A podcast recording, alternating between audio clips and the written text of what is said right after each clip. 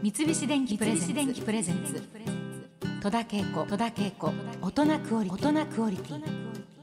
作曲家編曲家そして音楽プロデューサーの詐欺師四郎さんです。よろしくお願いします。今週も。今週もはい。えー、っとね78年に編曲家そしてキーボードプレイヤーとしてデビューされた詐欺師さんですけれども80年代になりますとアイドルの作曲編曲を手掛けられます80年代のアイドルが黄金時代と呼ばれるのはですね、まあ、堤恭平さん松本隆さんそして詐欺師さんというこの才能あふれる皆さんが支えていたからだと思っているのは私だけではないと思います。詐欺師さんがあのそもそもこのアイドルの方たちと関わるようになったきっかけというのはどういうことだったんでしょうか？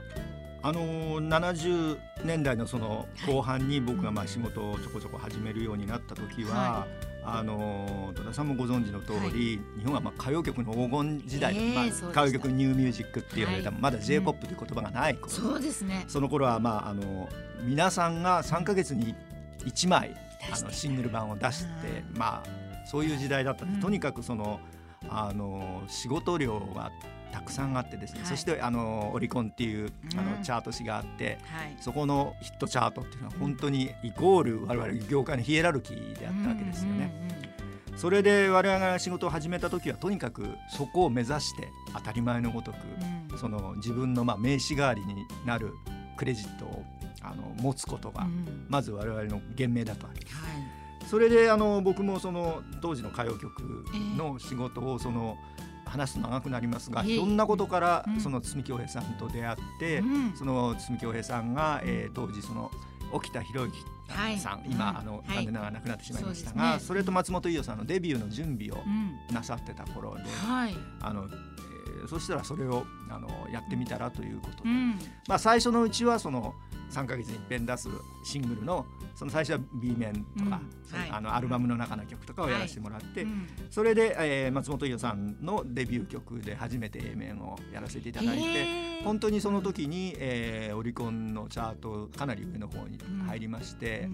もう面白いようにあのこれは本当の話なんですけれども、チャートに載った日から、うん。マジでうん。電話が鳴りやまないぐらい仕事が来るんですよ。すごいですそういうさっきヒエラルキーって申し上げたけど、うん。そういう効力が実際あったからうん。こそのそういう名刺代わりだったんです。うん。そうなんですか。ただそれでも、うん。それは堤恭平さんうんの曲であったんで、それがまずなんという、うん。まああの出会いというか幸運だったんですね。あそうええそうですよね。あのー編曲というお仕事について一般の方はちょっとどんなこと作曲はねもちろんわかるんでしょうけど、どんな風にご説明を されますか？編曲の方が、あの全方位的というか例えば、まあ、アイドルのはい。であったら、うん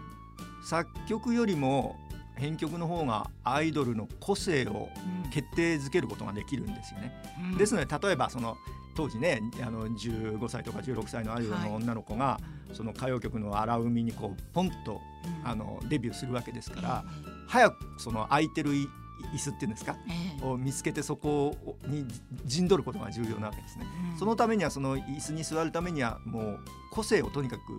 スタッフみんなで作り上げることなんです。でその、えー個性を作るのに一番重要なのはやっぱり音楽のなんていうか色合いとか、うん。あのサウンドとか、い。そういう編曲家のする仕事が思ったるものがこの、えーシンガーにはこのサウンドとか、うん。しかもそれが時代とともに変化していく、はい。あいつも同じことできないわけですから、あの常に最先端のものをやる子とか、常にしっとりしたものをやるうん。女の子とか、うん。もうそういうあのなかなか細かいこう、まあ、うん言ってみればニッチを狙っていくわけですね、はい。でもそのそれをやらしたらその子っていう個性を作っていくのが編曲家の仕事ですね。うん。編曲って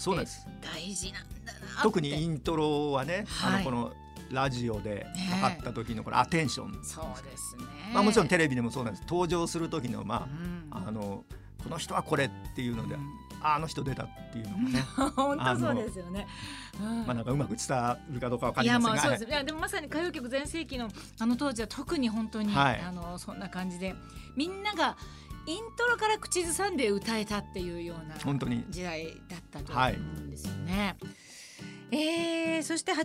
年代、えー、主に日本で活動された詐欺師さんは90年代はロンドンとパリと東京と、えー、3カ所に拠点を置かれて活動されていますあっちこっちにお住まいがあると大変だとは思うんですけれども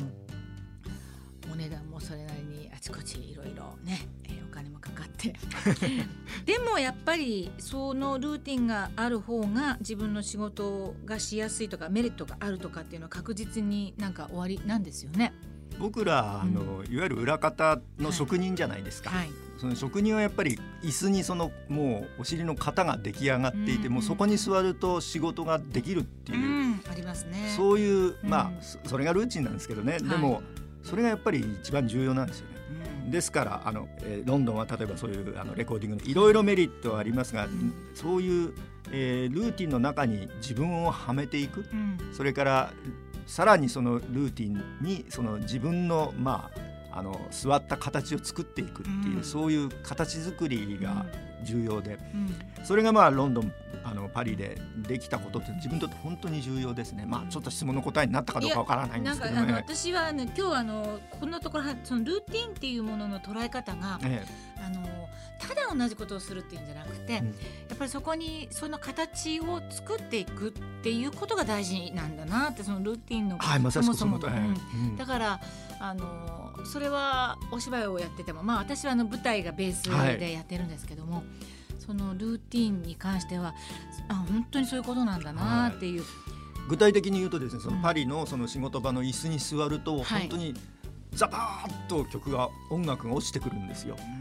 これがね本当に不思議なほどですよ。そういうことなんですよね。私もあのぼんやりルーティンっていうものを自分の中ではこう考えていたんですけど、そのみんなのルーティンの概念がちょっとどうなのかなと思いながらやってたんですけれども 今日ちょっとはっきりしましたね私の中で。えー、詐欺師さんはあのテレビ番組のテーマソングなどもたくさん手掛けられているということ今日びっくりなんですけども「あの笑っていいとも」の「お昼休みはウキウキウォッチング」ってあれもそうなんですってね。はいどうこういったものもその当時、まあ、あのいろいろオファーがあってあのやりますやりますということでたくさん引き受けられたものの中の一つだと思うんですけれどもその他にどんなものもありますか？うん例えばもうそういうのはいわゆるその劇版っていうかそのアニメの音楽をやったり、ドラマの音楽をやったりする一環なんですけれども、はい、まあ要するにシーンに合った音楽を作れるということ。ですので例えばその JRA の競馬場のファンファーレとか競馬の入場曲とか。えー、そんなのもやってます。そうな、まあ、そうですよね。一つのその作品としては、いろんなシチュエーションに合わせて曲を作るということであるから、別にどこのどういうことであろうが。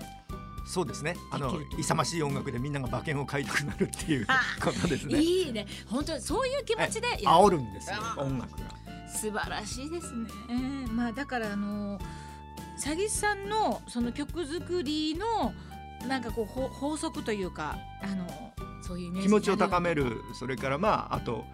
その逆もありますけどね、うんうん、あの気持ちをえぐるとかね、うん、あのそれはもうまず第一に打ち合わせをするじゃないですか、うん、その、えー、脚本家の方でも演出の方でもこう向かい合って話すと、うん、もうなんかその向かい合って話してる時に頭の中でこう自分が演じてるものが浮かんでくるのと同じで僕もこう打ち合わせの方それがクライアントであっても誰とでも打ち合わせをしててもそこで頭の中で音楽が鳴り出すんですよね。その煽ってやろうとかそれからなんか落としてやろうとか、あの本当にそういうことだと思います。そのやっぱり我々の頭っていうのはもう妄想で満ちているんですよね。素晴らしい。いやもう私があのあのえすごいなと思う方は大抵妄想すごく満ち溢れてる人が。もう妄想で生きてるんですよね。だからもう。そのちょっと実社会では生きていけないようなところももしかしたらあるのかもしれない。そんなことはないと思いますけど、まあ、もう本当にあの妄想で溢れてるんだなっていうの感じられます。三菱電機プレゼンツ。戸田恵子。戸田恵子。大人クオリティ